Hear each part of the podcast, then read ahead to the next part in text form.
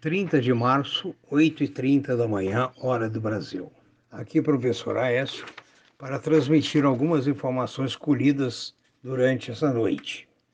A Ásia terminou seu pregão há poucas horas em alta. A Europa opera nesse momento em alta. A previsão nos Estados Unidos é que o S&P vai para baixo, Nasdaq para baixo, Dow Jones para cima. A previsão para o Brasil é incerta a orçamento fake, a reforma ministerial, crise no Itamaraty, alta de juros e assim sucessivamente são ameaças à estabilidade econômica brasileira. O dólar opera no momento a 5,78 em alta. Ah, o petróleo opera em torno de 64 dólares o Brent Nova York. O ouro no momento é negociado a 1,695. Os metais duros estão operando em baixa.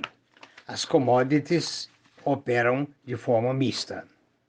Portanto, a reforma ministerial, o orçamento e outras, outras instabilidades tornam o Brasil incerto hoje. Segundo informações, os ministros militares, chefes da Marinha, Aeronáutica e Exército pedirão demissão agora pela manhã.